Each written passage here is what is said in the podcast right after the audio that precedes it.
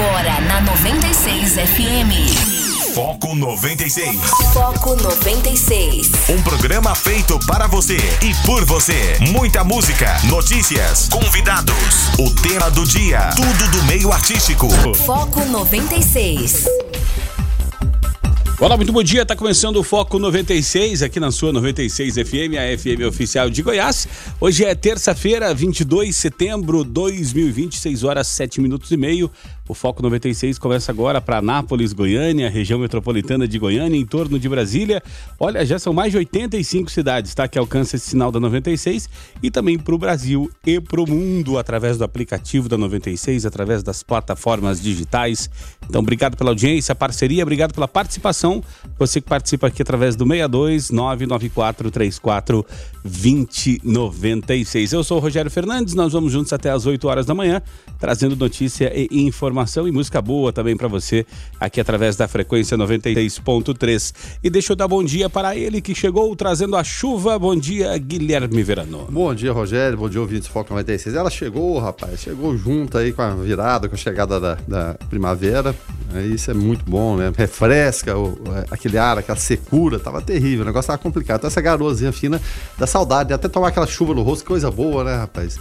Quando chove muito, o pessoal começa, ah, não, tá chovendo demais e tal, mas essas primeiras chuvas são muito bem-vindas, é muito bem-vindas mesmo. Então tome cuidado no trânsito aí, você que tá saindo nesse momento, asfalto liso, então todo cuidado é pouco, mas abençoada a chuva que chegou.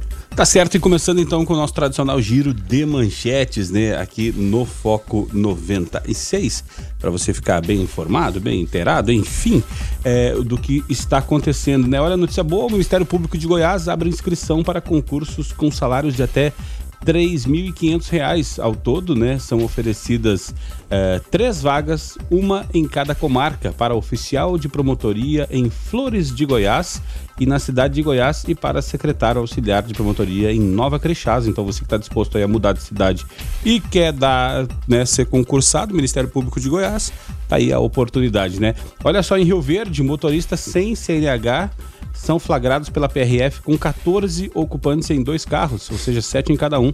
Segundo a polícia, um deles, uma de, deles, né, estava bêbado. Uh, multas aplicadas somam mais de 5 mil reais, ou seja, não é só o, o delegado Manuel Vanderlei que tem trabalho aqui em Anápolis, o pessoal tem muito trabalho também em outros locais aí do, do, do, do estado, né?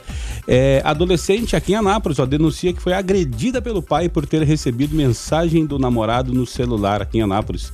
Segundo a ocorrência, a garota de 15 anos relatou que pai pegou o aparelho dela e ficou nervoso ao ler que o namorado tinha pedido ao sogro que não batesse mais na adolescente. Pai da menina ainda ameaçou de morte o jovem, de acordo com a denúncia, né? Também aqui em Goiás, o FG abre inscrições de Olimpíada Virtual de Empreendedorismo para estudantes de todo o Brasil. As inscrições podem ser feitas até terça-feira, até hoje, né? É, e, e, o campeonato prevê premiação de até R$ 3.500. E por último, atualizando os números da pandemia aqui no estado, né? Goiás registra 185 mil casos é, confirmados, 4.164 mortes. É, e nas últimas 24 horas, o estado teve 1.760 novos registros de óbitos. Guilherme Verano, o que mais tu destaca pra gente aí nessa terça-feira, 22 de setembro, agora que são 6 horas, 10 minutos e 46 segundos? Bom, noticiário nacional, mais uma nacional aqui que tem implicação é, internacionalmente. O presidente Jair Bolsonaro abre hoje a Assembleia Geral da ONU com vídeo gravado. No ano em que a Organização das Nações Unidas comemora 75 anos, o evento será virtual pela primeira vez. Anticorpos contra a Covid. Estudo sugere que Manaus pode ter alcançado imunidade de rebanho, mas o artigo ainda não passou por revisão de pares e não foi publicado em revista científica. Auxílio emergencial. A Caixa libera hoje saques para, 3, para mais 3 milhões e 600 mil pessoas, mas a maioria não sabe quando vai receber as parcelas de 300 reais. TST aprova ajuste de 2,6% e ordena fim da greve dos Correios. O sindicato defende manter paralisação e fará assembleias nesta terça-feira. E por último aqui, Flávio Bolsonaro não vai à criação e participa de programa de TV. Ou seja, brincando né, com a justiça do Brasil. O MPF quer comparar depoimentos do senador e de ex-aliado sobre suposto vazamento de operação. O Flávio agora ficou conhecido como Flávio Fujão. Esses são alguns destaques para você, ouvinte do Foco 96, que está só começando. É, o, é, o pessoal falou que alguém mentiu, né? Ou ele ou o, o Paulo, Paulo Marinho, né? É, alguém mentiu. 50% para cada. Vamos É, meio a meio, né? Para ser generoso, né? É, e o Flávio Bolsonaro foi lá participar do programa do Siqueira Júnior, né? Que é um fenômeno da TV brasileira nesse, nesse, nesse quesito aí do, do- assim, né, nessa, nessa linha aí do Datena, do, do Marcelo Rezende, né? E ele conseguiu fazer uma coisa muito legal, porque ele foi pra TV A Crítica, que é filiada, ele era da, da filiada do SBT em, em Maceió. Ele recebeu uma proposta lá em Manaus para ser para essa filiada da Rede TV. Chegou lá, o dono da Rede TV foi lá, falou: "Quero te levar para fazer o programa de São Paulo". Ele falou: "Não, eu fechei aqui, se vocês me quiserem ir pro Brasil, o programa vai ser gerado daqui". A partir dali, né? É, e é hoje esse programa da Rede TV é gerado a partir de Manaus, o que é muito legal porque descentralizou, né? Não, não sai tudo de São Paulo, então que bacana. É, tem gente que gosta, gente que não gosta, mas tá aí o Siqueira Júnior lá. Teve a, a honra de receber o senador da República, Flávio Bolsonaro. Participe aí, 994-34-2096, está começando o Foco. Foco 96. 6 horas e 16 minutos, esse é o Foco 96. É, o Guilherme Verano trouxe no destaque da, da abertura do programa que Bolsonaro fala em vídeo gravado na abertura da Assembleia da ONU hoje, né? É, o país é alvo de críticas né, internacionais sobre a política ambiental e o presidente deve falar sobre preservação no vídeo, né? Cabe ao Brasil abrir debate geral com chefes de Estado e de governo. Guilherme Verano, é, é, pelo menos não vai atrapalhar a agenda do presidente, né? Porque o negócio sem futuro, esse negócio da ONU, né? Fala, fala, fala, mas não tem nada a dizer, né? Já diria o, o- o ditado, né? É, rapaz. E, e o Brasil tem essa tradição, o Brasil abre sempre os trabalhos. É uma tradição desde, desde o Oswaldo Aranha, lá em 1947, né? Ele, na época, ele fez lobby pela criação do Estado de Israel, né, como chefe da delegação brasileira e também presidente da Assembleia Geral da ONU em 47. Então, o Brasil, né, através do Oswaldo Aranha, é, presidiu a primeira sessão especial da, da ONU em 47. E nesse período todo, é claro, vários presidentes brasileiros passaram por lá, evidentemente. Eu sempre conto o, fato curioso de que na época do presidente Sarney, né, vice-presidente Sarney, calçado ao posto de presidente devido ao falecimento do Tancredo Neves, né, e o Tancredo foi eleito via colégio eleitoral, derrotando Paulo, Paulo Salim Maluf. Sarney cismou, porque cismou que iria fazer o discurso em inglês. Não, deixa comigo, deixa comigo, eu vou falar o, o inglês do Maranhão. E sem, sem crítica nenhuma, né? Apenas observações da época. Só que o Sarney não falava lé com cré, né, de, de inglês, de forma nenhuma. Aí que que o, o- o pessoal da assessoria de, de comunicação, da, né, da comunicação da presidência resolveu fazer? Um discurso com as entonações é, para ele ler conforme estava pronunciado ali, né? O why era o I mesmo, why, né? E, e- e vai por aí afora. E dessa forma ele fez. O, o discurso, é claro, é, alguns, é, algumas pessoas estavam lá participando, você tem aquele fone de ouvido, porque são várias, vários idiomas, é, é claro, a maioria, evidentemente, está lá, fala, fala inglês, só que alguns pensaram não compreender aquele inglês do Sarney. Então, quem estava sem fone, pensa, não, vai falar inglês, eu não preciso do fone, aqui tá tranquilo. Mas aí não estava entendendo nada que o Sarney falava naquele inglês. Aí resolveram colocar os fones para a pessoa fazer a tradução simultânea e a pessoa também acho que não estava entendendo muito bem, ou seja, o discurso do Sarney foi uma coisa meio estranha nessa história toda. O presidente Jair Bolsonaro hoje vai fazer esse discurso, é, evidentemente vai citar a questão do meio ambiente, vai falar que o Brasil protege tudo, mas a, a visão de mundo é outra. Mas, sem dúvida nenhuma, é, é- é importante né, marcar a presença. Só que a, a ONU, eu sempre falo isso aqui, não, criou-se né, depois da, da Segunda Guerra Mundial, tinha a Liga das Nações, a ONU foi criada para tentar resolver esses problemas, essas demandas do mundo. Aí você vê, a, a ONU impôs sanção a tal país para fazer isso, fazer aquilo. Na prática, a gente sabe, não produz muito efeito. Né? É mais simbólico do que prático. Mas vamos ver o que, que sai a partir do, do discurso do presidente Jair Bolsonaro. É, Ainda bem que, que não é prerroga, não é pré-requisito, né, para ser presidente da República ter um inglês fluente, Não, né? claro. Porque eu tô tentando lembrar aqui qual foi o nosso último presidente que tinha um inglês fluente. Fernando Henrique Cardoso. Acho que O nem inglês, o francês, espanhol. É, é, até por ser Ah, diplomata, foi né? Um, um ponto fora da curva, né? é, a- até por ser até por ser diplomata. Agora o Michel Temer, eu acho que não Não, também não, no, no máximo de um árabe, né? Não sei. é, não, assim, eu tô tentando lembrar, mas eu acredito que não. Lula, talvez? É, o, é, o Lula. O Obama falou que o Lula era o cara, né? Então, era o cara, pronto. Foco 96. Esportes. Momento do esporte aqui no Foco 96. Guilherme Verano, é, aquela Libertadores ainda. É, é, é, Libertadores no SBT, nos canais fechados, né? E aí tem é, atualização aqui: o Flamengo tem o sétimo é, é, jogador né, diagnosticado com a Covid, Vitinho é este. E, e, será que, que o Flamengo pode não. Se bem que o Flamengo tem elenco, né? Mas será que não abre um precedente para o Flamengo aí pedir anulação do, da partida? Enfim, é, o fato é que tem também Brasileirão e coisas que só acontecem no futebol varziano do Brasil, de Goiás, na Série C. Verano vai trazer tudo isso para nós agora aqui no Momento do Esporte. Fala aí, Verano. É verdade, olha só, vamos conferir os resultados de ontem. É, pela Série B, Botafogo de Ribeirão 0, Brasil 1. É pela Série C que esse detalhe você falou. O Vila, ele jogou contra o Imperatriz, jogou lá no Anésio Brasileiro Alvarenga e venceu por 3 a 0 Enan, o Renan, é, Kaique e Pablo marcaram os gols do Vila. Só que o Vila ontem estava é, estreando um uniforme novo. A camisa tradicional colorada e o calção branco. Imperatriz também é vermelho e branco. Só que o roupeiro do Imperatriz esqueceu desse, desse detalhe de levar o calção vermelho, porque o Imperatriz só estava com a camisa branca, que se contraporia, é claro, a camisa vermelha do Vila, e o calção branco seria igual do Vila. Ele não pode, tem que ser um calção de cor diferente. Aí o Vila não abriu mão, porque estava estreando o uniforme, com muita razão, né? Aí o que, que aconteceu com o time do Imperatriz? Teve que jogar com calções emprestados pelo Vila Nova. Então tá a camisa bonita do Imperatriz branca e o calção vermelho do Vila, para se contrapor ao, a camisa vermelha e o calção branco do Tigre. Podia ter botado ao contrário, né? Pelo menos de trás né, do avesso, né?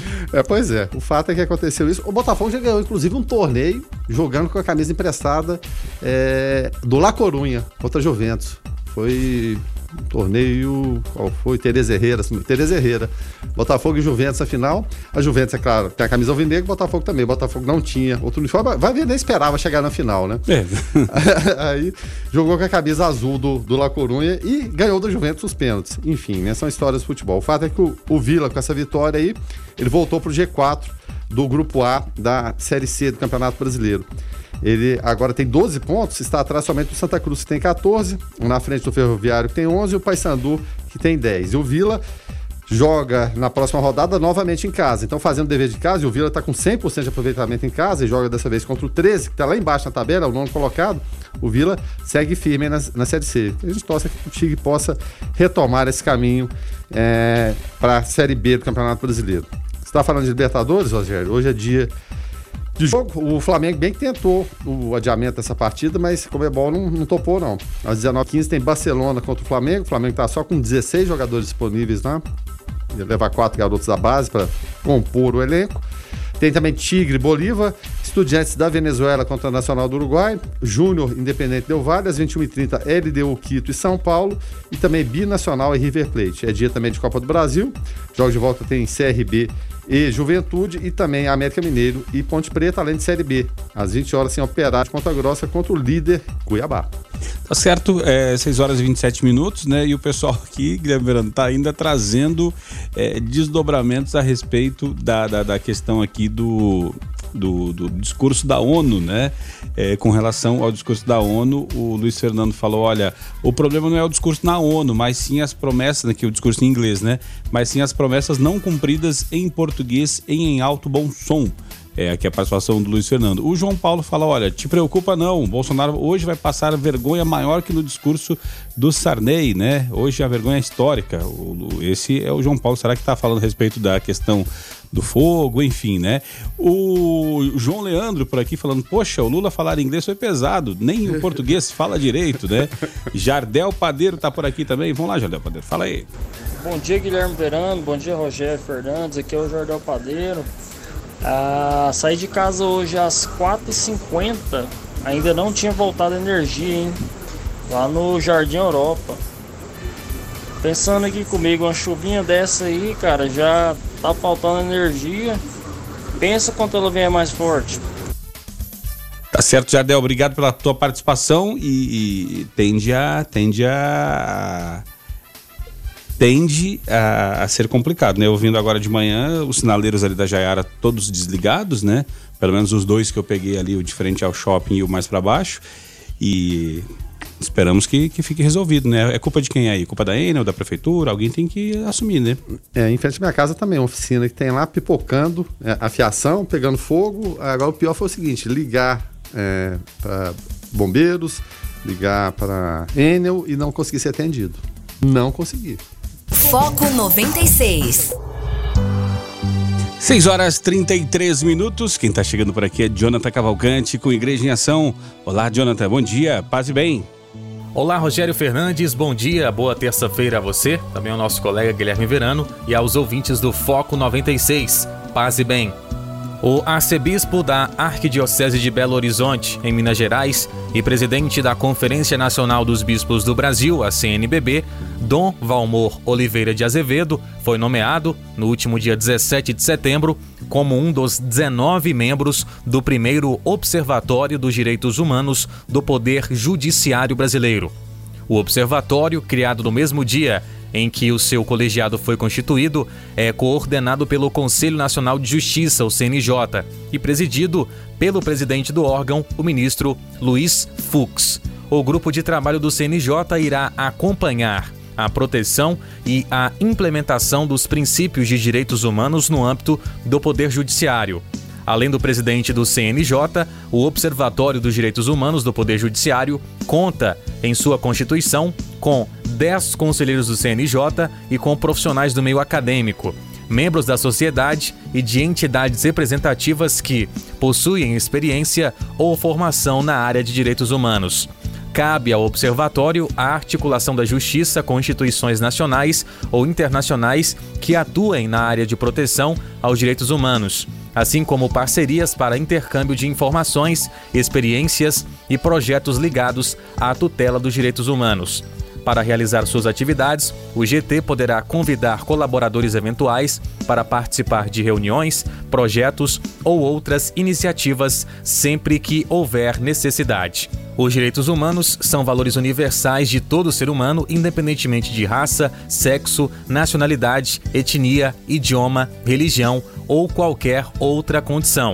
Eles estão assegurados pela Constituição Federal Brasileira e também em tratados e acordos internacionais assinados pelo Brasil.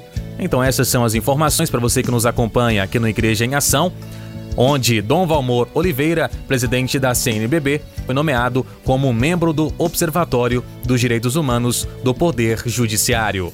Jonathan Cavalcante para o Igreja em Ação. Foco 96. 6 horas e 43 minutos. Ontem no programa Observatório, se você não teve a oportunidade de ouvir, nós trouxemos né, a informação de que a greve dos Correios a princípio tinha terminado. Só que aí teve uma atualização, né, Verano? E a princípio o sindicato deve manter a greve dos Correios, apesar de reajuste, e a categoria se reúne hoje ainda para discutir o assunto, né? O pessoal não ficou muito feliz com os, com os generosos 2,6% de reajuste. É, não ficaram não. E só para lembrar, é, é, essa greve ela foi iniciada no dia 17 de agosto, portanto tem, tem mais de, de um mês já, né? É, e a maioria do tribunal, inclusive, decidiu que a greve não foi abusiva. Ponto positivo, né? Mas aí metade dos dias da greve será descontado do salário dos empregados. A outra metade deverá ser compensada. Aí tem mais uma sanção aqui, se os funcionários não retornarem aos postos de trabalho, a categoria fica sujeita a multa diária de 100 mil reais. Aí tem a contrapartida do secretário-geral da Federação Nacional dos Trabalhadores, Empresa dos Correios e similares, não cumprido, hein? José Rivaldo. Ele afirma é, para a entidade que a greve continua, o resultado do julgamento será discutido hoje ainda em assembleia com os trabalhadores. O Rivaldo afirmou que a exclusão das cláusulas do acordo coletivo vai reduzir a remuneração dos empregados dos Correios em 40%. Falando que o que foi feito com eles foi uma maldade muito grande Aí a relatora do processo lá no TST, a ministra Cátia Arruda, votou contra a declaração da greve como abusivo, que levaria o desconto integral das horas não trabalhadas. Mas ela disse que a paralisação foi a única solução encontrada pelos trabalhadores diante do fato de que a empresa tinha retirado praticamente todos os direitos adquiridos da categoria. Então segue essa, essa queda de braço. É, eu não acredito que volte hoje, não. Da forma que está tá posto aqui pelo presidente da, da Federação Nacional aí, é, não deve voltar. E a gente está tá vendo, né? Evidentemente, a movimentação, aqui em Anápolis, principalmente na porta, as pessoas paradas lá. Alguma solução tem que ter, o, Rogério. Está voltando muito essa a questão da, da, da, pressão em relação aos sindicatos. A gente está vendo também no INSS, como, como foi também a briga do, do, dos peritos com o governo, mas aí, no, no bojo da questão, assim como o INSS, assim como os Correios, a, a, população é prejudicada. No caso do INSS, a solução única é aquela. No caso dos Correios, você tem algumas alternativas, mas a, a base, a grande, grande base né, de transporte de, de, de mercadorias, de correspondência, ou seja, daquilo tudo que a gente conhece, ainda são os Correios. O ouvinte pode participar aqui através do 994-34-2096, né? E o pessoal do, dos bancários deve estar tá aí pensando, né? Resolve rápido o correio, porque a próxima no calendário é a dos bancários, né? É, tem, e é geralmente esse mês, né? Mês de, de é. setembro. Mas, enfim, os Correios foram é, dilapidados, com gestões tenebrosas de políticos corruptos. O Postales né, é, fez investimentos errados e os funcionários do Correio estão pagando até hoje. Foco 96. 6 horas e 51 minutos. Esse é o Foco 96 aqui na sua 96 FM. Quem está chegando por aqui é Carlos Roberto de Souza para falar direto ao assunto. Direto ao assunto. A opinião de Carlos Roberto de Souza no Foco 96. Bom dia, Carlos. Bom dia, Rogério. Bom dia, Guilherme Verano, Lucas Almeida e a todos os ouvintes do Foco 96. Gente, tem coisa que me deixam aí encabulado e muito receoso. E uma delas foi tentar entender a verdadeira intenção é, do presidente francês Emmanuel Macron quando ele provocou aquele estardalhaço todo nas redes sociais dizendo estar escandalizado porque a nossa casa queima. Aquela vez, né, se referindo aí às queimadas na Amazônia. Inclusive, deflagrando aí o primeiro embate diplomático onde Macron seguiu por algumas semanas se acotovelando com Jair Bolsonaro e com Paulo Guedes. Pois bem, agora, devido aí às últimas notícias sobre é, queimadas, apesar das queimadas não serem exclusividade no Brasil, tem muito lugar no mundo queimando, mas pela intensidade aqui delas, todos, ou a grande maioria, esperava aí por um, digamos, segundo round do tão preocupado com o meio ambiente brasileiro, Emmanuel Macron, que chegou a colocar em Brasília uma diplomata especialista em assuntos do meio ambiente, Brigitte Colette. Bom, mas, como eu estava dizendo, todo mundo esperando aí um segundo round, só que agora Macron se silencia não fala nada. Será que é devido à pandemia que obrigou os governantes aí a olharem para dentro dos seus próprios países ou não?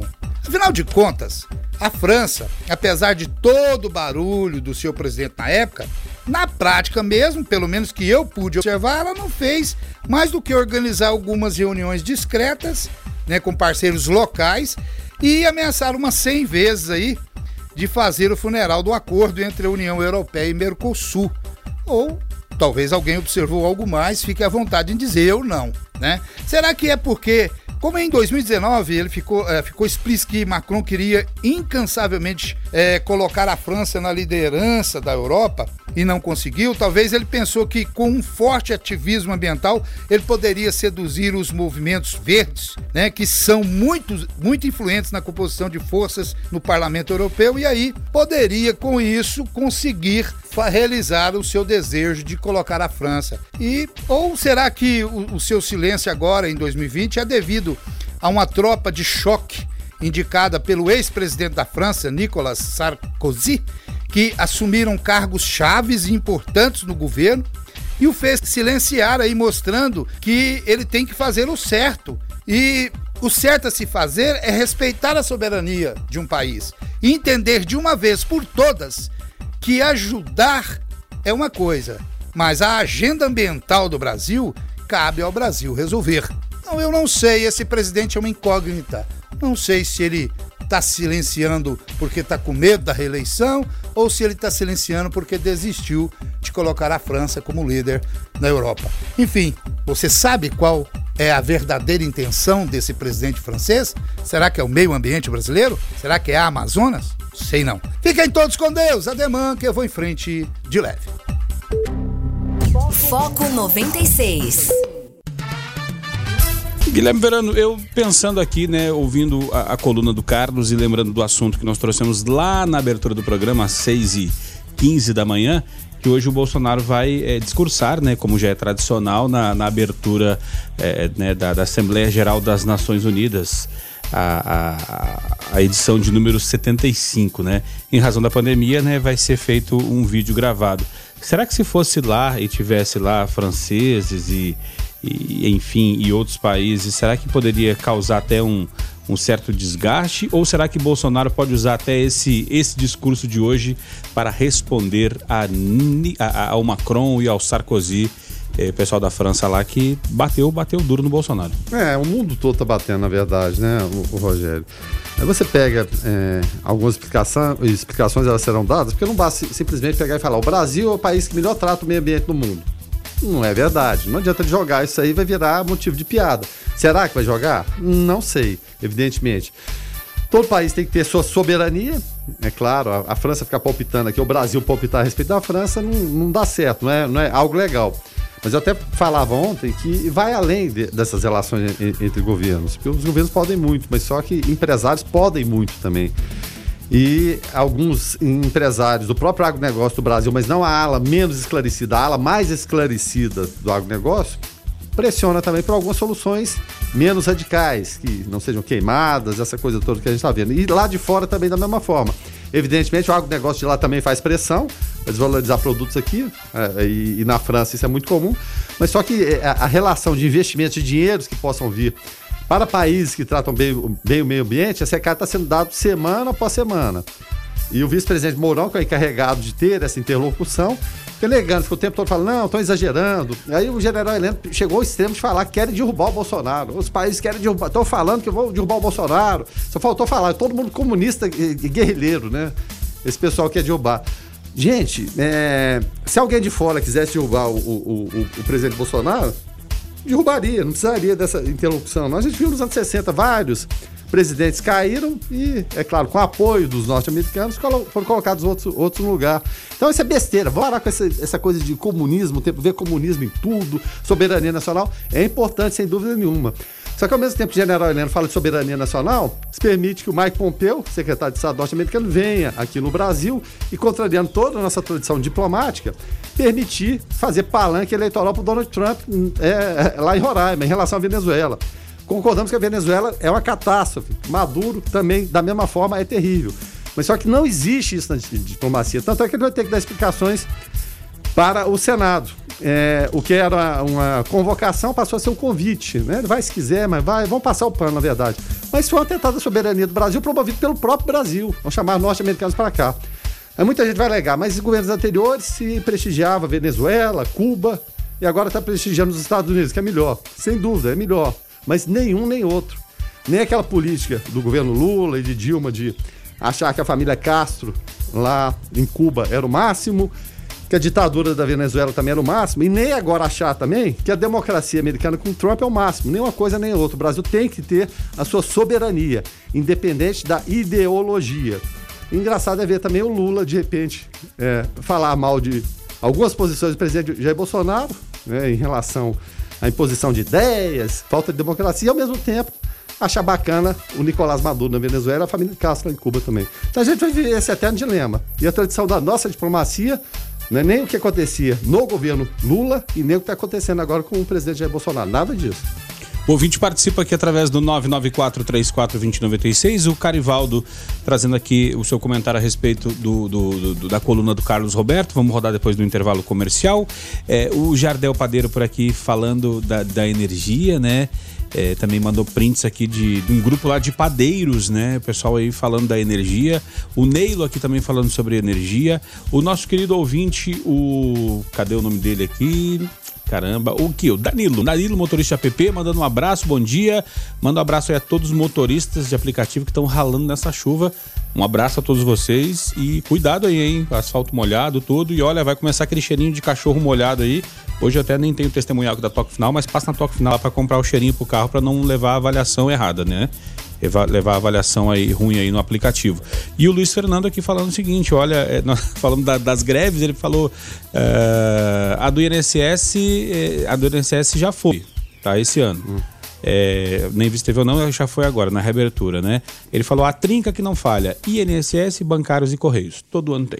É, todo ano tem. E, e só relembrando um pouquinho, para quem já teve na diplomacia, nomes como Barão do Rio Branco e também o Oswaldo Aranha aí depois passou a ter no governo do PT o Celso Amorim e, e, e tem agora o Ernesto Araújo no governo Bolsonaro, realmente é de dar dó.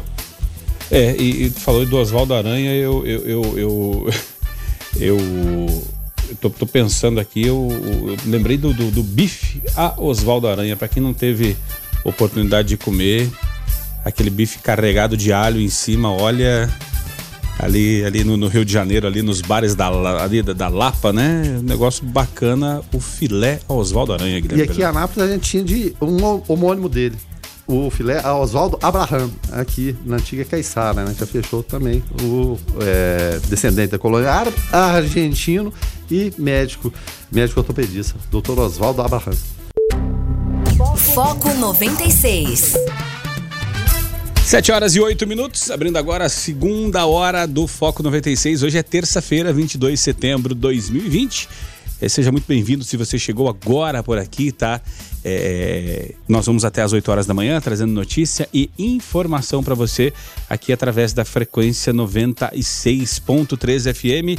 É, eu, Rogério Fernandes, Guilherme Verano e também o nosso produtor Lucas Almeida. Bom dia, Lucas. Bom dia, Rogério. Bom dia, Guilherme. Bom dia aos ouvintes do Foco 96. Tá certo. E hoje, 22 de setembro, né? Hoje, 22 de setembro, aniversário de Ronaldo Fenômeno, é, que mesmo com mais de 100 quilos, quando voltou é, ao Brasil no Corinthians, é, jogou a bola. Com, eu ia dizer comeu a bola, mas aí seria muito trocadilho infame, né, Guilherme Perano? Mas tu vê, né? Tu vê como, como é, há uma disparidade entre o futebol que joga-se lá fora, que parece futebol, mas não é, né? Outro esporte e o que se joga aqui, né? E interessante, Ronaldo, que veio com toda uma, uma, uma expertise comercial, é, fizeram um plano de marketing muito bacana é, é, para ele, né, no, no, Corinthians, inclusive até com apoio aqui de uma, uma farmacêutica anapolina aqui, né? E o negócio estourou e Ronaldo hoje é um, um, um grande homem do, dos negócios no mundo, né, Guilherme Berano? Inclusive dono de, de time na Espanha, né? Pois é. Então, expandiu seus negócios, soube é, multiplicar, é claro, o dinheiro que ganhou no futebol, e ganhou muito dinheiro. E o, Ronaldo é, é, outro poderia ter ido além. Sempre citamos Ronaldinho Gaúcho, o enorme talento que tinha, mas resolveu ir pro pagode, aquela coisa toda, e de repente abandonou a carreira onde ele poderia ter conquistado mais. Não alongando a carreira, mas no auge da carreira, e o Ronaldinho Gaúcho foi melhor do mundo duas vezes, ele poderia ter ido além, sem dúvida nenhuma, porque no, no, no Barcelona realmente foi, foi fantástica a fase. Da mesma forma, o, o Ronaldo, o Ronaldo original, o Ronaldão, mas sofrendo com lesões, problemas físicos, conseguiu ir para a Copa do Mundo depois da lesão séria. É, quando ninguém apostava nele, o Filipão acabou apostando, e é claro, todo o talento que ele tinha acabou conseguindo, é, juntamente com o Rivaldo, né, foram os dois grandes destaques daquela Copa 2002, trazer o título para o Brasil. 94 ele foi um simples reserva, um garoto ainda de, de 17 anos. E depois sofreu com, é claro, peso, né, excesso de peso. Sim. Não conseguia controlar de forma nenhuma. Mas mesmo com aquele peso todo, fazia gols antológicos. Um dos últimos que fez, inclusive, contra o Santos na Vila Belmiro. Meu Deus, ele deu um drible de letra e tocou por, por cobertura. Nem lembro quem que era o goleiro na época, goleiro do Corinthians, mas enfim, era talento puro, né, sem dúvida nenhuma. E é, ontem eu estava é, até acompanhando a partida do Milan e Bolonha pelo campeonato italiano. Ibrahimovic, mesmo com 39 anos, ele está jogando jogando bem. Tanto é que fez os dois gols da partida, com 39 anos. O desempenho do, do Milan, antes do Ibrahimovic, era 40 a 50% de aproveitamento. Depois que ele entrou no time, já são 15 partidas invictas e 70% de aproveitamento. E Ibrahimovic sempre fala, e ele é marrento, ele é um mala sem alça, grande jogador, sem dúvida nenhuma, que nunca viu ninguém com talento similar ao do Ronaldo Fenômeno. Nunca viu. Isso era impressionante. Pro Ibra falar isso aí, você imagina é. né, que ponto que é. Porque o Ibra, na história do futebol mundial, deve ter sido um dos mais marrentos, não mais marrento, e em atividade até hoje. Um chato de galocha. É, hoje também é aniversário do Thiago Silva, o chorão aquele da Copa de 2014, zagueiro do Brasil. E também é, seria aniversário de Lombardi, né? O locutor aquele do Silvio Santos, né? Todo mundo já teve uma fase de falar durante dias igual ao Silvio Santos ou igual ao Lombardi, né? É, você imitou ali, você pega aquilo e fica é, falando por dias daquele jeito. E também hoje, dia é, mundial sem carro e também dia do contador então um abraço a todos os contadores, né? Um abraço ao, ao Fernando aqui, nosso parceiro, que sempre é, nos ajuda aqui quando o assunto é contabilidade aqui na rádio. Vários contadores já passaram por aqui. O, o Fernando, eu tô falando aqui um carinho especial, porque que é ele que faz minha declaração de imposto de renda. Então, Fernando de Bens aí, um abraço. Aí, aí, aí todos tem trabalho. É, Aí tem trabalho. Aí tem trabalho, né? Não é fácil, não, rapaz. é, justamente. São muitos bens. Justamente. Um abraço a todos os ciclistas também, né? Já que hoje é Dia Mundial do Sem Carro, né? A Rádio 96, que tem um público é, muito voltado para a área do ciclismo, né? Inclusive Gabi, né? Justamente, justamente. Um abraço também para ela, que tem um grupo, inclusive, de ciclistas que nos ouvem todos os dias, Rogério. Então, um abraço para eles também. Parabéns pela iniciativa, né? De ter como opção a bicicleta e não o carro. Mas o, que eu percebo nessa questão do Dia Mundial Sem Carro, até ah, olhando pela ótica de Anápolis, e os ouvintes que, que nos, eh, nos ouvem, que são ciclistas, até podem no- nos ajudar com relação a essa questão, é que a gente percebe, Guilherme Verano, não sei até se por falta de ciclovias, o pessoal pode responder. A gente vê um movimento muito forte, né, de pessoal que pedala para questão de saúde, né, eh, faz trilha, pedala no meio do mato, mas a gente não vê o pessoal deslocando na cidade O dia a usando a dia, né, bicicleta trabalho. como meio de locomoção, né? Então, é, alguma coisa aí, eu acho que é só um detalhezinho para a gente virar a chave e, e, enquanto cidade, passar a ter é, um transporte mais alternativo, né? É uma coisa a se pensar, né? E até uma dica aí para né, o pessoal aí que está na corrida eleitoral, né? Sim, com certeza, né? É como você falou, a ideia do Dia Mundial Sem Carro é realmente ter mais ações sobre, de conscientização a respeito de deixar o carro em casa, mas como você disse, né? Se falta a mobilidade urbana a respeito para que as pessoas utilizem mais desse meio, né? É, desse, desse meio de transporte, obviamente a gente ainda continua optando pelo carro. O ouvinte participa aqui através do 994-34-2096. O Carivaldo de Castro por aqui, é, falando, comentando a respeito da coluna do Carlos Roberto. Fala aí, Carivaldo. Bom dia, amigo do Foco. Bom dia, Rogério. Guilherme Verano, bom dia. Carivaldo de Castro. É, sempre ouço né, com bastante atenção o programa, principalmente as intervenções do Carlos Roberto. É, ultimamente, eu não sei se eu, é impressão minha, mas parece que ele está alinhando um pouco ao pensamento do governo bolsonarista. Né? Primeiro, eu quero dizer aqui que não tenho certeza se ele fez comentários veementes quanto à, à visita né, do Todo-Poderoso dos Estados Unidos lá na fronteira da Venezuela. Aquilo que realmente é não respeitar a soberania nacional, né? usar um território né, brasileiro para ameaçar um país vizinho do Brasil. Quanto a esses comentários sobre o governo da França, não podemos né, confiar em todas né, as né, discursos sobre o meio ambiente, mas devemos reconhecer que ao longo de décadas, né, o dinheiro que entrou aqui é, de boa ou má intenção, mas que ajudou né, a conservar, pelo menos até onde estava, até o governo Bolsonaro chegar, a maioria foram dinheiro europeu. Né? Então, né, parece que ele está assim, ouvindo muito né, o general Mourão, né, que diz que não tem queimada, que não, que isso aqui é problema brasileiro. Se for depender só do povo brasileiro, desse governo e do dinheiro brasileiro, imagina mais dois anos nesse ritmo, né? Então, hoje eu discordo quase que totalmente da, da conversa do Carlos Roberto. Um abraço a todos. Valeu, Carivaldo. Obrigado pela tua participação. O Jardel Padeiro por aqui também falando a respeito da questão da. Nós falamos na, na primeira hora, né? A respeito de alguns sinaleiros que estavam é, intermitentes, não estavam funcionando. E o Jardel Padeiro falou: olha, muitas panificadoras perderam parte de suas produções por falta de energia. Estou em um grupo de padeiros aqui da cidade e, e, e há vários relatos. Ele até mandou o print dessa conversa. E aí, no mínimo, uma. uma que dá para ver no print, né, Lucas? No mínimo, uma meia dúzia aí de, de, de de, de, de, gente aí reclamando que perderam as produções, né? Sim, Rogério, é por conta da, da falta de energia, né? Que acabou por volta do lá das 4 horas. É, ainda eram 5h43 da manhã e vários padeiros fala, relatavam que estavam sem energia e com isso também, consequentemente, perdeu a demanda daquele dia. Né? É, se você chegar na sua padaria aí preferida e não tiver o pãozinho, é porque provavelmente por conta da energia, né? O Neilo Antônio por aqui também falando de energia. Fala, Neilo. Bom dia, pessoal do Foco. Aqui é o Neilo, da Vila Santa Maria de Nazaré. O rapaz falou aí agora sobre energia. A energia na minha casa ontem ficou piscando o tempo inteiro. Foi só começar a chover.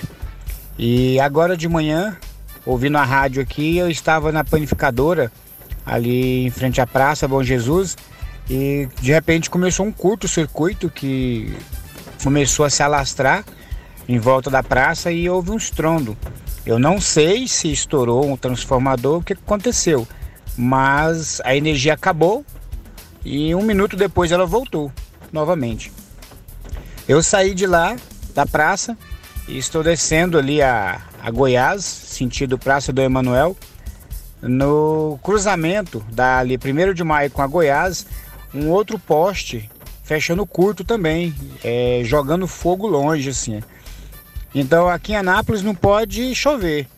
E se um cachorro fizer xixi no pé do poste, pega fogo no fio de energia. É uma vergonha isso aqui em Anápolis, viu? Valeu, Neilo. Obrigado pela participação. O Guilherme Verano trouxe um relato semelhante com relação a essa questão do curto-circuito na parte da, da, na abertura do programa, para quem não ouviu. E agora é aguardar aí posicionamento da, da Enel, né? É, o relato é exatamente igual a esse do Neilo. Em, em frente, a, a, minha casa, quase em frente, um pouquinho à, à, direita, existe uma oficina, também da mesma forma. Começou ontem à noite, fechando curto lá, aquele, aquele estouro, pipocando, né, tradicional pipocado, e até hoje pela manhã tava. Tentamos contato aí com o pessoal da Enel, não conseguimos. Tentando com o Bombito também não conseguimos, porque não se sabe o que pode acontecer ali. Mas então, já tem esse relato do Neilo, tem o meu, tem outros em relação ao Jardel, alguma coisa de errado está acontecendo aí. A gente, é claro, espera explicações. Foco 96. 7 horas e 22 minutos. Esse é o Foco 96 aqui na sua 96 FM, a FM oficial de Goiás. O ouvinte pode participar através do 99434 2096. O assunto agora é a permissão de eventos, né? E para isso tem até a vinheta aqui que a gente fala do tema do dia. Foco 96. Tema do dia. Agora sim, né? A Prefeitura Municipal libera a realização de eventos com até 80 pessoas. Essa é a manchete, né? E publicado no Diário Oficial do último dia 19, a nota técnica da Secretaria Municipal de Saúde definiu uma série de protocolos para a retomada dos eventos na cidade em meio à pandemia de Covid-19. Né? Além dos critérios definidos no protocolo geral, os estabelecimentos devem seguir as especificações elencadas em cada panorama de risco de enfrentamento à Covid, leve, moderado e crítico, né? Bem como as demais especificações desse protocolo. Para tratar do assunto, a gente recebe agora Gúbio Dias Pereira, gerente municipal de Vigilância Sanitária. Gúbio, bom dia. Mais uma vez, seja muito bem-vindo aqui ao Foco 96. Bom dia, bom dia, Angélica, bom dia a todos, bom dia aos ouvintes da 96, sempre um prazer a gente estar aqui. Tá certo, obrigado pela gentileza de nos atender. Gúbio, é, para começar então, é, é 80 pessoas, eventos com até 80 pessoas, né? Que tipos de eventos é, podem ser realizados? É, bom, exato. Nessa última sexta-feira foi feito, né, elaborado e publicado o protocolo que é, possibilita que a partir do dia 1 de outubro, né, semana próxima, é, poderão ser retomados os eventos, mas dentro de várias limitações. Uma delas você acabou de citar, que é justamente essa de 80 pessoas, né, no máximo até 80 pessoas, e também o tipo de evento que pode ser realizado, que não são todos os eventos. Por exemplo, eventos de bilheteria, esses ainda estão proibidos. É, os, na verdade, os que foram liberados são aqueles eventos relacionados a é, matrimônios, a cerimônias de batismo e também a aniversários. Os outros eventos que fujam dessas especificações, que não estejam enquadrados, isso no caso dos eventos privados, né? É, eles ainda não poderão ser realizados. Guilherme? Ubi, bom dia. É, o Guilherme Verano falando aqui. É, é, quando bom você dia, fala em 80 pessoas, seria o, o, total de pessoas presentes? Porque muita gente pode, pode pensar assim, não, são 80 convidados. Pessoal da produção, e é claro, um evento de casamento, você tem fotógrafo, tem o pessoal que filma, tem o pessoal de um buffet, que seja. Esse 80 se refere ao total de pessoas presentes, incluindo convidados e, e o pessoal da, da, da assessoria. Bom dia, obrigado por participar. Bom dia, bom dia, Guilherme. Bom, na verdade, a nota ela explica que os 80 são os convidados. Não estão incluídos, então, nesse número é, os organizadores, né, os promotores do evento, bufês e coisas do tipo. Então, o número de até 80 pessoas são realmente convidados. Né? E, enfim, são esse, como eu falei, foi uma das limitações. E lembrando também da metragem de uma pessoa para cada 12 metros. Então, isso também vai variar conforme o tamanho do local. Pois é no máximo até 80 convidados, desde respeitado uma pessoa para cada 12 metros. Né? Distanciamento de mesas, é, a questão de higiene, é, a questão do, é, da triagem, grupos de risco, a aferição de temperatura, pessoas com sintomas gripais, que já são é, retomadas em praticamente todas as outras atividades, também são necessárias para a retomada desse tipo de evento. O, o Gubo, só no complemento da pergunta, para pegar o embalo, é, aí no caso a responsabilização de não cumprir essas normas seria, é, por exemplo, um casamento, é, os noivos, seria o pessoal da organização, a, a quem cobrar esse tipo de situação? É, bom, a princípio seria é, do local, né, do, do, evento onde ele está ocorrendo e também dos, dos é, das pessoas que estão promovendo o evento, buffet, é, cerimonial, enfim. É, agora, aquela a lei 450, a lei complementar, né, 450, que foi aprovada na Câmara há pouco tempo atrás, ela também prevê que nos casos de aglomeração, ou seja, nos casos em que o número estiver de pessoas for maior que permitido, não estiver respeitando o distanciamento, não estiver respeitando é, outras regras ali que gerem aglomeração, também os noivos ou né, os, os próprios convidados poderão também ser é, vir penalizados conforme aquela, o dispositivo na lei é, que fala que pode ser até 3 mil de reais de multa no CPF daqueles que estejam envolvidos no, no evento. O ouvinte participa aqui através do 994-34-2096. O nosso ouvinte aqui, o Jardel, Jardel é, o padeiro, ele fala o seguinte: e quanto aquele churrasco entre família no final de semana? Pode acontecer ou ainda está vedado?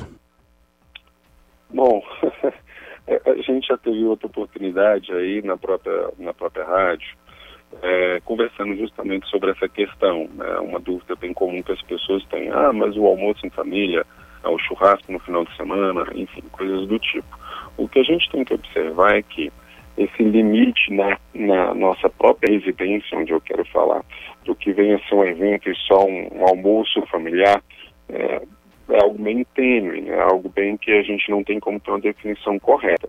Na verdade, o, o almoço em família nunca foi proibido nunca né, é, teve essa proibição. No entanto, os cuidados que a gente deve ter, inclusive na nossa própria família, são os mesmos.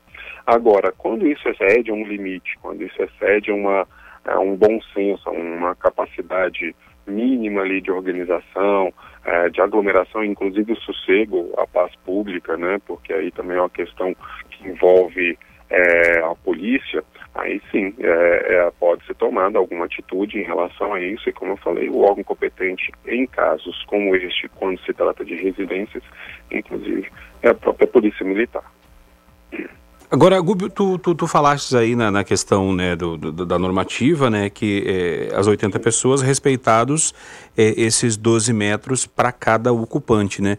Então, é, essa questão aí já... Né? Isso, é, essa, essa, é, essa questão aí, essa norma, então, já é um, um balizador, já é um, uma navalha que vai passar e, e vão ter uma série de espaços que não vão poder abrir porque a gente sabe que são menores, né? Isso facilita a questão da, da fiscalização por parte da, da vigilância? É, são dois pontos que a gente procurou uh, ver bastante em relação a isso, que é uma é justamente essa limitação de espaço, primeiro pela própria segurança, né, das pessoas. Você pode observar que no comércio em geral e outras atividades econômicas é um para cada 20 metros quadrados. E ele ainda foi reduzido para 12, justamente procurando adaptar a realidade do setor. É, no entanto, a gente também não pode abrir mão né, minimamente da segurança, do, é, ali da, dos medidas de higiene de protocolo que devem ser seguidas. É, existem estabelecimentos, sim, que são menores, então você vai poder ter um número menor de participantes. Em relação à viabilidade, aí é próprio local, próprio cerimonial, enfim, buffet, que vai ter que observar isto. Agora, outro ponto que você tocou, também uma exigência do protocolo, é que onde sejam realizados eventos, tem que ter as devidas licenças, ou seja, tem que ser licenciado não apenas né, pela vigilância sanitária, se for o caso, mas também pelo órgão de é, posturas, parar de funcionamento, corpo de bombeiros e uma série de outras licenças que forem necessárias. Justamente, como você falou, limitando aqueles que estão adequados para poder recepcionar esses eventos e também, logicamente, como você falou, a gente é, facilita pelo menos o monitoramento e também, lógico, a fiscalização desse tipo de local de eventos que estão ocorrendo. Inclusive porque eles devem informar previamente a vigilância sanitária, em prazo mínimo de 15 dias, como está estabelecido no protocolo. É uma informação prévia, não é uma anuência prévia, mas sim uma informação a vias de controle e monitoramento disso tudo. A Chile até questiona aqui eh, se, se fala né, piscinas de clubes e chácaras podem ser liberadas, né, até dentro de, dessa questão aqui, é, respeitando as 80 pessoas e informando previamente, Cúbio. É, é, bom, é o que eu disse, né? A gente tem que observar se o estabelecimento ele está devidamente licenciado, ele possui todas as condições técnicas e operacionais para poder fazer isso. Se sim, né, informe-se então a vigilância, né, para que a gente possa somente ter essa, essa ciência, como eu disse, e seguir os protocolos. Ah, não veria impedimento. Uma coisa que as pessoas têm perguntado bastante, às vezes, ah, posso fazer, por exemplo, em, no meu condomínio, em prédios, posso fazer, por exemplo, até na minha própria residência, igual falei. É, esse limite é muito tênue entre uma reunião de família e uma festa, mas a gente deve sempre observar o bom senso. Agora, no entanto, se esse tipo de local não é passivo dessas liberações, então significa que eu não poderia fazer nesses, nesses locais. Visto que, como a gente falou, vai perder o controle, vai perder o monitoramento que será necessário para fazer esse tipo de segmento. Até a, a gente, eh, olhando as notícias aqui, Gubi, agora, antes de passar até para o Lucas, né? É, a, a notícia agora é que em Jataí, que é uma cidade muito menor do que Anápolis, né? É, está sendo flexibilizado eventos até 50, de até 50 pessoas. Se compararmos proporcionalmente Jataí com, com Anápolis, né? É, a proporção de habitantes para a proporção de, se fizer uma regrinha de três aqui, com, com o número de pessoas liberadas por evento, é, Anápolis está até um pouco mais é, é dura com relação a essa questão, né? Mas cada cidade, tem, cada cidade tem a sua a, a, sua, a sua norma, né? Enfim. Lucas, uma pergunta para o Gúbio? É, Gúbio, a gente verificou nos últimos dias, né, alguns estabelecimentos que tinham aquele selo da vigilância, né? Aquele selo que nenhum estabelecimento gostaria de ter, né? Fechado por conta da vigilância. É, para que ao, esses estabelecimentos chegassem a esse ponto, é, quais foram as normas mais comuns descumpridas nesses estabelecimentos? O horário de funcionamento estaria entre uma delas? Sim, sim, Lucas. Bom dia também. É, bom, só, só, retomando rapidinho ao que o, o Rogério falou, é, e eu tomo sua pergunta, é o seguinte, é, se sempre nos protocolos que fizemos aqui na Anápolis, a gente tomou essa prerrogativa de ser um pouquinho mais restritivo no início, justamente observando como o setor se comporta e como será o avanço da pandemia também, já que né, estamos ainda, é, apesar de boa parte da população achar que não está ou ter esquecido, mas ainda estamos sim no meio de uma pandemia e ainda estamos com números que nos preocupam. É, e, e, claro, sendo necessário ou possível, ao longo do tempo a gente poderia flexibilizar. Mas, enfim, voltando a, outra pergunta, Lucas, em relação às, às fiscalizações, é, sim, é, estamos fazendo fiscalizações noturnas, estamos fazendo fiscalizações diurnas e a gente tem observado ainda uma série de irregularidades, dentre elas também a questão do cumprimento do horário mas não somente. A gente tem observado várias outras, como já amplamente sabidas e que ainda são descumpridas, como uso de máscara, distanciamento, aglomerações. Isso tudo tem ainda surgido nas fiscalizações e por conta disso, em algumas situações, é, tem surgido né, a, aplicação de penalidade com uma interdição, por exemplo, ou autuações e outras mais. Guilherme, mais um questionamento para o Gúbio? Bom, um, um, um, um, grande, um grande sinal de interrogação, o Gúbio, tem aqui em Anápolis, é claro, no Brasil todo, em relação à, à volta às aulas. De que forma será é, é, essa interação? É, como será dividida essa responsabilidade? Poder público, instituições, pais de alunos, os próprios alunos também, né? Porque você tem a, a, é, alunos de é, além né, dos 18 anos, já são responsáveis por si. Como que vai ser isso? Já, já começou a ser discutido? Está é, tá na pauta de vocês, essa volta às aulas, de forma presencial? Até, até é, é, colocando aqui na, na, esteira do que o Verano falou, é, inclusive tem uma decisão é, liminar em Goiânia, né, que autoriza o retorno das atividades em berçários em Goiânia. Ainda é uma decisão liminar, lógico, o liminar pode cair a qualquer momento, né? Mas será que é, aqui do lado, na nossa capital, essa decisão liminar é, de, de, da retomada dos berçários pode ter algum reflexo aqui é, com relação ao retorno das aulas, até no disso verano aqui na cidade de Anápolis também, Gúbio? Bom, é, essa questão da liminar, eu tive acesso a ela ontem e vou ainda reunir-me junto aqui à Procuradoria do município, a fim a gente avaliar a extensão né, e, a, e, a, possibilidade disso ocorrer ou não, apesar de que é uma primeira leitura, acredito que não, ela valeria apenas para Goiânia. Mas, enfim, é, essa liminar demonstra justamente a pergunta do Guilherme, se isso está sendo discutido, se isso está sendo é, debatido, e a, pergunta, a resposta é sim, isso tem sido debatido e discutido, na verdade, já há muitos meses. É, mas não é uma construção unilateral ou individual apenas do município. A gente tem que observar que é, existe o Conselho Estadual de Educação, existe a Secretaria Estadual de Educação e, do mesmo modo, no município, a Secretaria Municipal e o Conselho Municipal de Educação, além de outros órgãos envolvidos, a Associação de Pais, Sindicato de Professores, o Sindicato das próprias escolas, e, além disso, a gente tem a rede pública e municipal.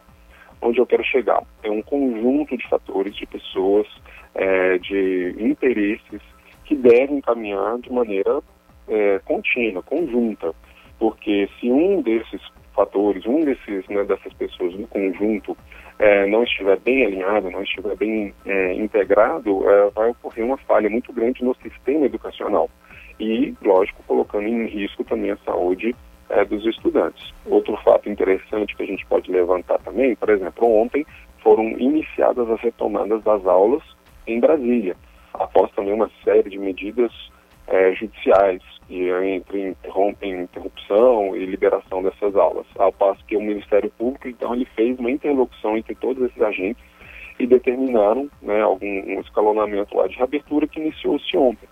Mas, por exemplo, olha o que, que interessante, algumas escolas feitas as pesquisas, apenas 23% dos pais levariam os seus filhos novamente à escola.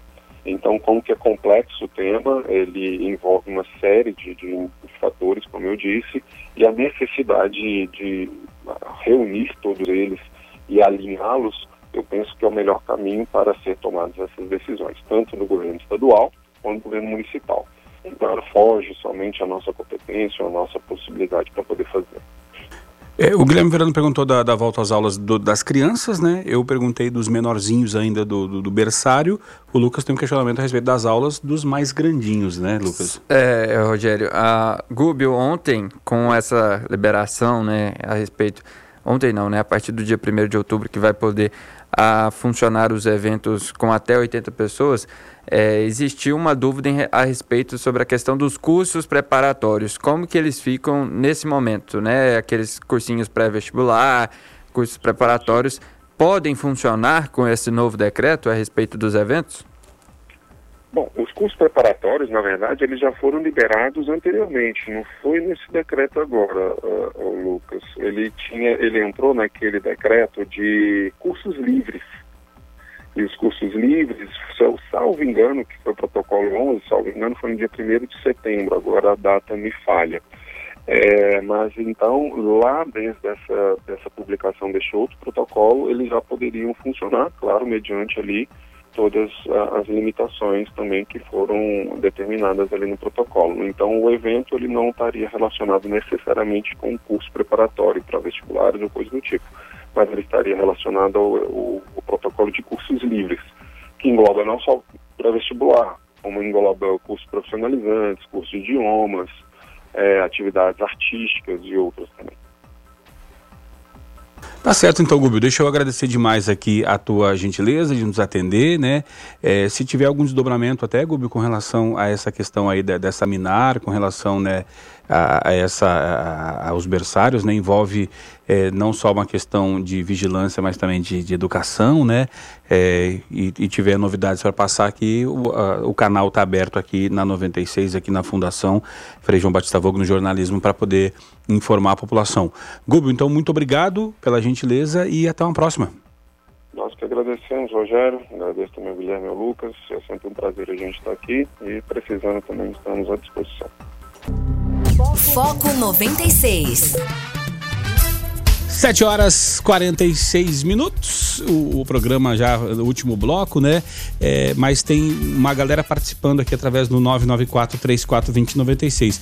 O Roberto Firmino, por aqui participando, falando sobre a Amazônia. Fala aí, Roberto Firmino. Bom dia, Rogério, Guilherme Verano e Lucas Almeida. Esse povo aí que fala de Amazonas, fala da floresta e tudo, e fala de investimento, eu fui criado lá na, na floresta amazônica, fui criado no Pará. Então, assim, se, quer, se você quer fazer alguma coisa pela floresta, faça.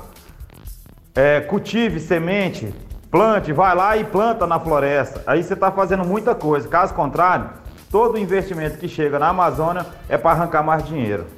É para pesquisa de fora, é para pessoa arrancar essência, é para pessoa arrancar semente daqui e levar para fora e faturar com isso. Lá não tem nada ajudando a Amazônia, lá só tem para roubar. Roberto Firmino falando, grande abraço. Valeu, Roberto Firmino. Obrigado pela tua participação. Roberto Firmino, que conhecedor de causa, né, Guilherme Verano? E aí, é, às vezes a gente romantiza as ações, né? E, e, estando dentro, como o Roberto falou aqui, que vê, é, vê se o lado B das coisas, né? É, fundamental. Obrigado, Roberto. E nada como alguém que, que seja, seja da região para falar com propriedade. Que quem conhece é quem, quem mora, ou morou é, ou habita o local.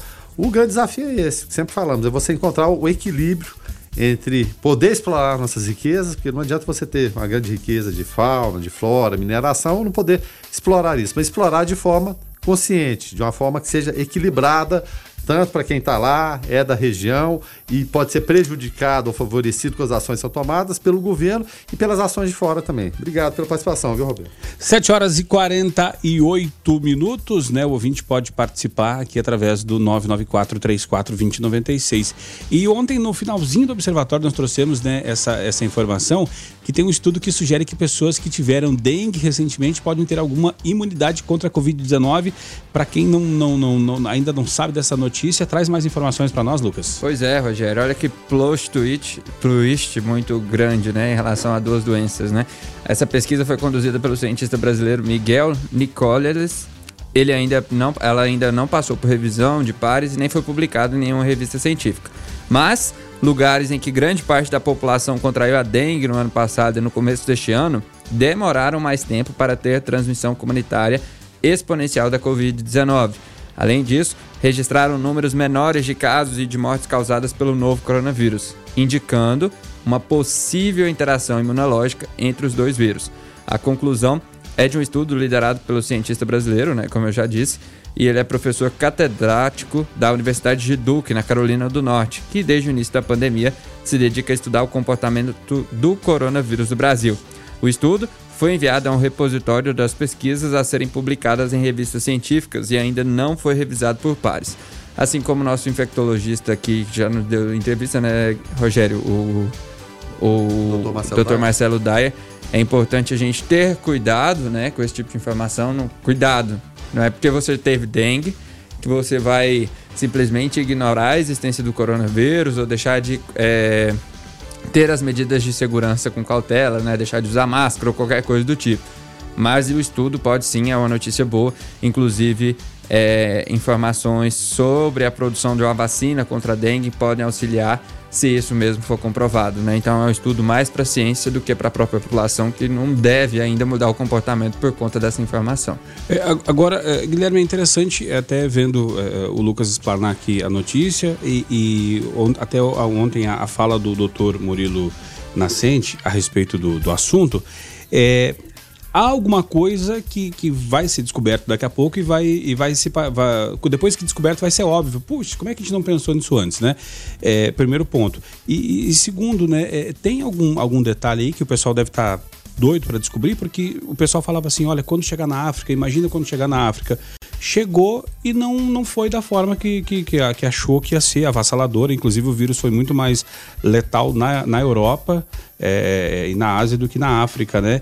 Então, tem algum detalhe aí que, que pode ser a, a, a tábua de salvação com relação ao coronavírus. É, basta o pessoal descobrir, né, Guilherme Verano? Desvendar isso, né? É, o, o grande mistério é esse, desvendar, né, Rogério? E, e é claro que a, a ciência, ela vai acertar, ela vai errar, mas é o que a gente tem que se fiar é isso, é acreditar que a, que a ciência possa é, trazer a solução. Vai ser alguém do nada de repente descobrir isso. Vai ser alguém que está tá pesquisando, investindo dinheiro, e não importa que país seja. E o que a gente vê muito é essa briga política de quem vai ser o primeiro a descobrir. A Rússia é, com aquela é, notícia querendo se adiantar, que teria vacina, e, e, aí, teve alguma outra notícia? Ficou a desconfiança toda da comunidade internacional e nada mais se, se noticiou. Cria-se o fato, a manchete, aí todo mundo tem a percepção. A Rússia está na, tá na frente em relação a isso. Não interessa Rússia, Japão, Brasil, quem quer que seja. Interessa que haja a cura. Em algum momento vai acontecer, mas ainda não há a definitiva.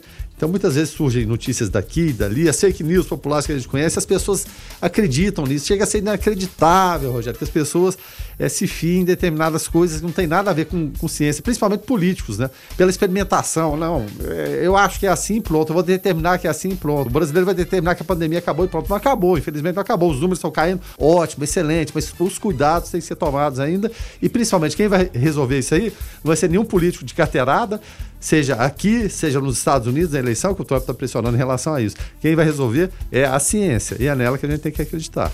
994-34-2096, o, o ouvinte participa, né, nos ajuda aqui a fazer é, a programação. O nosso querido o José Batista, é o, é o José do Waze, né, o Batista do Waze por aqui participando. Fala aí, Batista.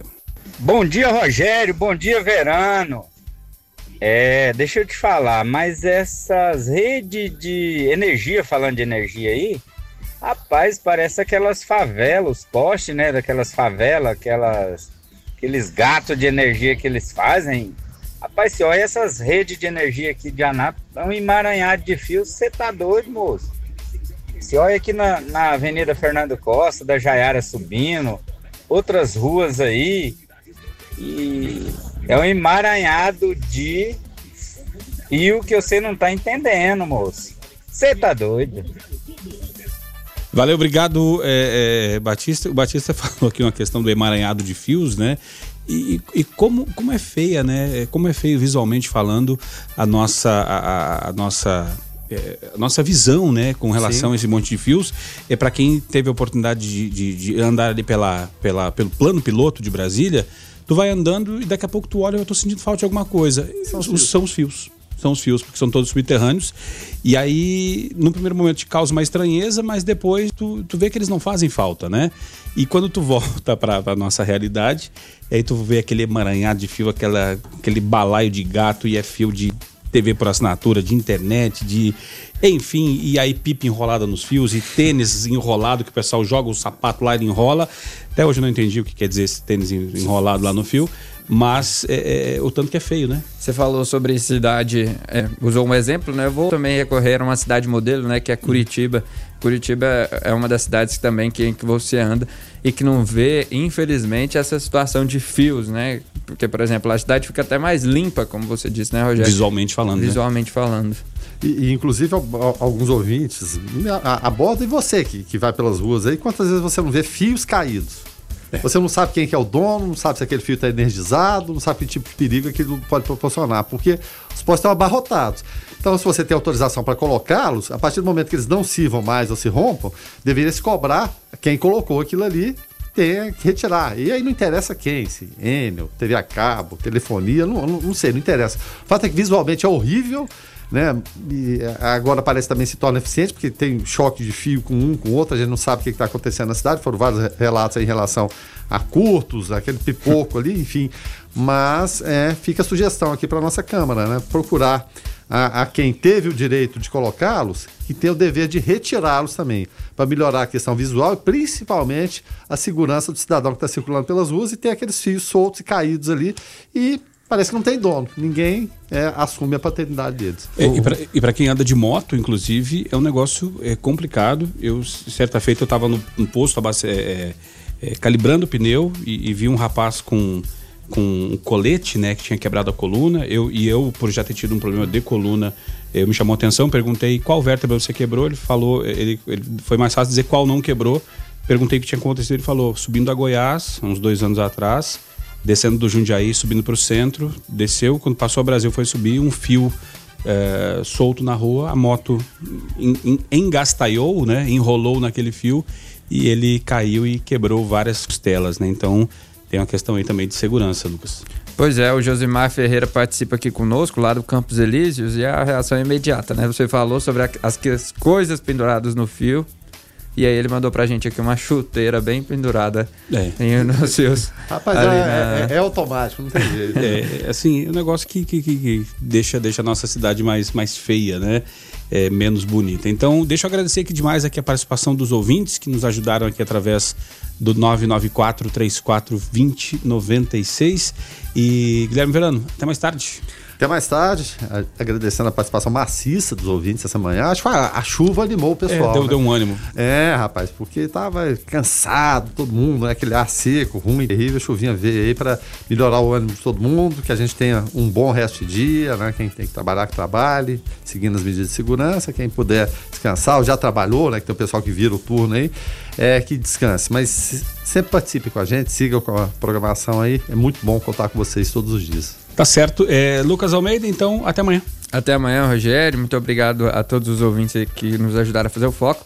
O Wagner traz uma participação aqui, uma foto do trânsito lá na saída do Recanto do Sol. Um problema, um velho problema que a gente já conhece, né? E como ele disse, todos os dias tem aqui, infelizmente, tem esse engarrafamento ali no Recanto do Sol. Se você vai passar por ali que evite a, aquela região na saída, né? Infelizmente, quem tem que passar por ali, Rogério, a gente não tem um meio alternativo para dar para ele nessa manhã.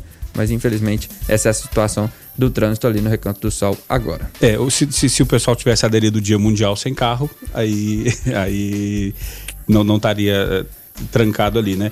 Agora, eh, o Lucas falou aqui de um velho problema, né? O gargalo que é ali o Recanto do Sol. É, eu vou te falar, é, um, outro problema também é, para o pedestre, porque a gente fica preocupado às vezes com, com quem está no carro, né? É, nossa audiência maciça quem está no carro, mas tem o pessoal que também anda com um fone de ouvido nos ouvindo e, e a dificuldade que está sendo para atravessar a Avenida Brasil na altura do Hospital Municipal é um negócio. É, eu não tenho problemas de mobilidade e eu senti dificuldade de atravessar. Imagina alguém é, é, com, indo ali porque teve uma fratura, ou uma pessoa de idade, um idoso, alguém com deficiência. É um negócio ali é complicado. Vai atravessar quem desce a, a Brasil, sentido do bairro para o centro, é, sentido, sentido ao centro, desce na toda ali a, a baixada, e quem está subindo também sobe, né, desce do viaduto, acha que é um, tá fazendo um looping ali e sobe. E, e eu, eu não sei se, se aquele posto de gasolina ali, aquele do, né, que o pessoal fala que sempre vai lá perguntar, é né? Paulo Guedes, né? É, justamente se, se o pessoal não tem medo ali, porque o pessoal entra naquela rotatória, tipo, antiga rotatória ali e tem que voltar e a impressão que o pessoal vai entrar dentro do posto. Então, não sei se não era hora ali, lógico, a gente tem todo né, um trabalho da engenharia de, de, trânsito, de botar uma faixa de pedestre, uma botoeira, alguma coisa ali, porque tá complicado pro pedestre ali. Mas enfim, é, a gente vai ficando por aqui então. Lucas, até amanhã. Até amanhã, Rogério.